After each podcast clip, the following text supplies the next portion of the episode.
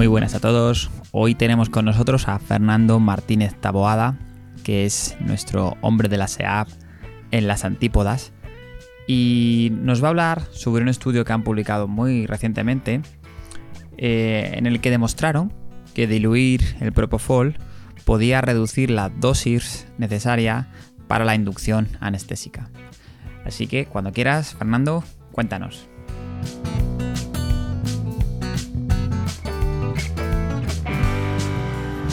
Hola, muy buenas. Eh, mi nombre es Fernando Martínez Tabuada y os voy a hablar sobre uno de los trabajos que hemos publicado recientemente en Veterinary Anesthesia and Analgesia. Eh, este pequeño estudio eh, lo publicamos hace aproximadamente unos tres meses y, y, lleva el nombre de Dose Requirements and Cardiopulmonary Effects of Diluted and Undiluted Propofol for Induction of Anesthesia in Dogs.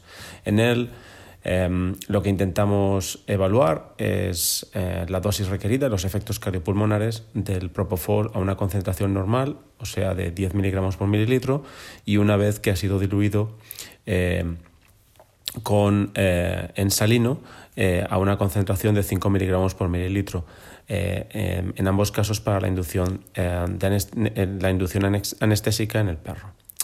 Eh, por un lado, eh, la, base por la que empezamos a, trabajar en este estudio era porque se, han, se ha observado que otros agentes inductores, eh, cuando se diluyen con, con salino o con suelo, con suelo fisiológico o con agua de inyección, em, agua, em, agua estéril, em, permiten reducir la dosis de inducción. Eh, por otro lado, también se ha publicado eh, eh, recientemente, hace en los últimos dos años o así, que el propofol, si se administra de una forma muy lenta, también requiere una dosis más baja que si se administra como, como, es recomendado por el, por el fabricante. Con estas premisas, nuestro objetivo fue evaluar la dosis y, y los efectos cardiopulmonares de la dilución del propofol cuando se compara con el propofol normal en el perro. Nuestra hipótesis de trabajo es que se requerirá eh, menos propofol si, se, usa diluido y consecuentemente se tendrá menos eh, depresión cardiopulmonar. El estudio eh, fue aprobado por el Comité Ético de la Universidad de Sydney eh, y se obtuvo, eh, se obtuvo obviamente el consentimiento de los dueños para incorporar los perros al, estudio. Eh, se realizó un cálculo, un, cálculo del tamaño muestral que determinó que se necesitarían 30 perros para detectar una diferencia de un miligramo por kilo en la dosis de agente inductor, asumiendo una pérdida de datos del 20%. Eh, por, eh, falta de, por falta de algún dato, etc.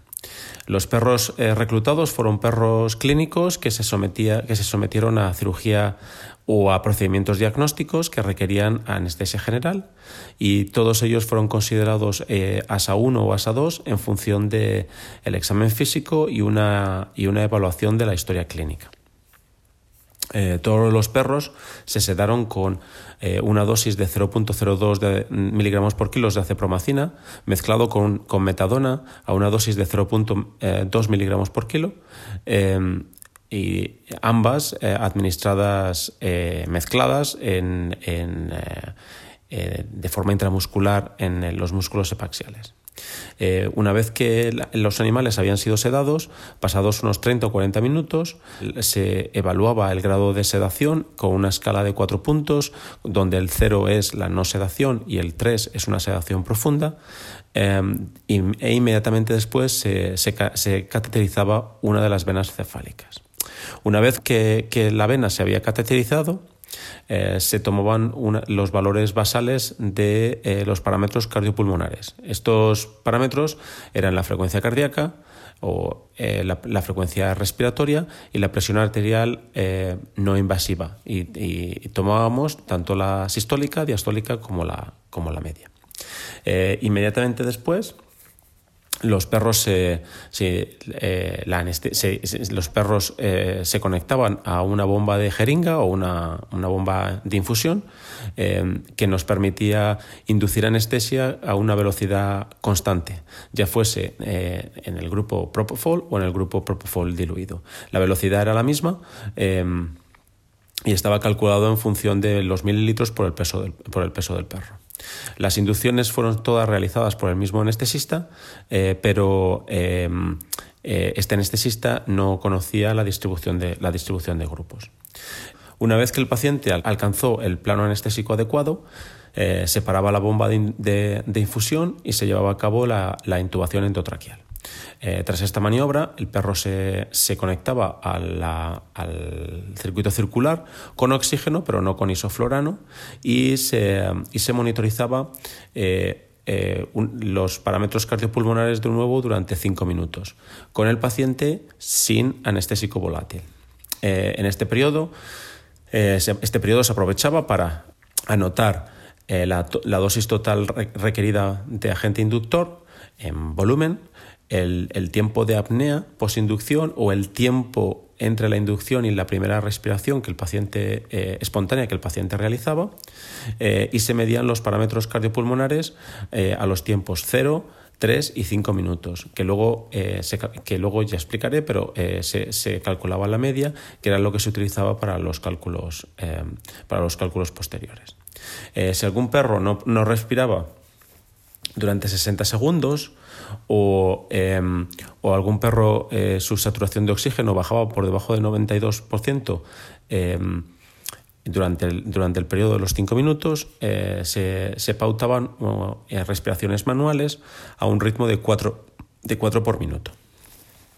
Una vez acabado el periodo de recogida de datos, el estudio se consideraba acabado y los perros podían seguir la anestesia de forma normal, lo que se considerase o lo que considerase el anestesista como eh, un manejo normal y adecuado. Desde el punto de vista estadístico, una vez que se evaluó, se, evaluó eh, la, normalidad de los datos, Em, o la falta de normalidad, eh, se usaron los test, los test de Student em, y de Mann-Whitney y de Man-Whitney para comparar las medias y eh, en, los, en los parámetros cualitativos eh, se, compararon mediante una chi cuadrado. El valor de, significancia, el valor de significancia se, se, em, se otorgó a un valor de P menor de 0.05. Eh, una vez que ya llegamos a los resultados, eh, se incluyeron 15 perros en, cada uno de los grupos. En el grupo Propofol se, tuvo que excluir un perro porque eh, eh, no el perro no llegó a un plano anestésico suficiente para la intubación con el propofol que se había cargado en la jeringa, porque realmente era un perro entre tamaños de jeringa, eh, por lo tanto tuvo que ser excluido. Y, en, el grupo de propofol diluido se excluyó un perro que empezó a regurgitar durante la inducción. Por lo tanto, por una cuestión de seguridad, eh, el, estudio se abortó en este perro y se tuvo que realizar una intubación rápida para, para prevenir eh, eh, una aspiración. Eh, no hubo diferencias, por lo tanto quedaron básicamente 14 perros en cada uno de los dos grupos. Entre los perros que, realmente se incluyeron, no hubo diferencias entre los grupos en lo que se refiere a la distribución de sexos, edad, peso, distribución del grupo ASA o, distribución de la sedación. Eh, la dosis requerida para la inducción de anestesia fue, en el grupo de propofol diluido, fue de, de 2.62 miligramos por kilo, eh, mientras que en el grupo de propofol fue de 3,48. Eh, casi un 30% más, eh, más, grande.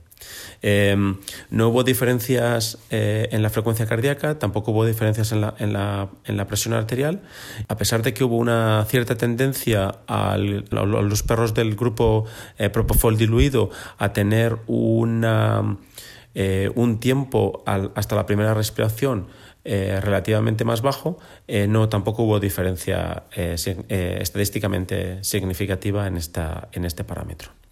La calidad, la, calidad de la intubación fue en general marginalmente mejor en el grupo Propofol normal, eh, cuando se comparó con el Propofol diluido, pero eh, la calidad de la inducción fue semejante entre, entre los dos grupos.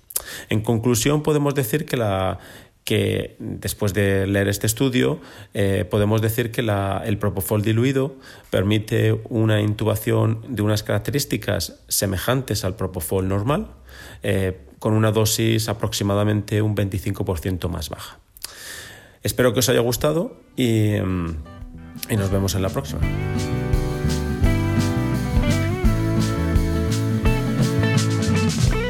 Pues muchísimas gracias, Fernando. Eh, yo creo que es un estudio sencillo y súper interesante con aplicaciones clínicas inmediatas. Así que espero que os haya gustado a todos y nos vemos en el próximo capítulo.